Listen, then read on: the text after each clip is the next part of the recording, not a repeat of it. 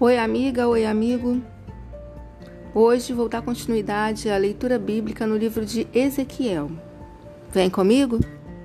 Ezequiel capítulo 15, nova tradução na linguagem de hoje. O Senhor falou comigo. Ele disse: Homem mortal, será que se pode comparar uma parreira com uma árvore? O que vale uma parreira em comparação com as árvores da floresta?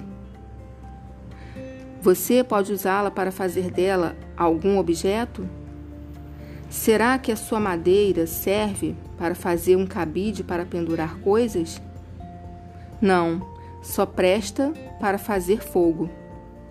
E quando as pontas viraram cinzas e o meio está queimado, será que ela serve para alguma coisa? Não. Antes de ser queimada, essa madeira não prestava para nada. Agora que o fogo a queimou completamente, é mais inútil ainda. Pois o Senhor Deus está dizendo isto: como uma parreira tirada da floresta queimada, assim tirarei o povo que vive em Jerusalém e o castigarei. Eles escaparam do fogo, mas agora o fogo acabará com eles.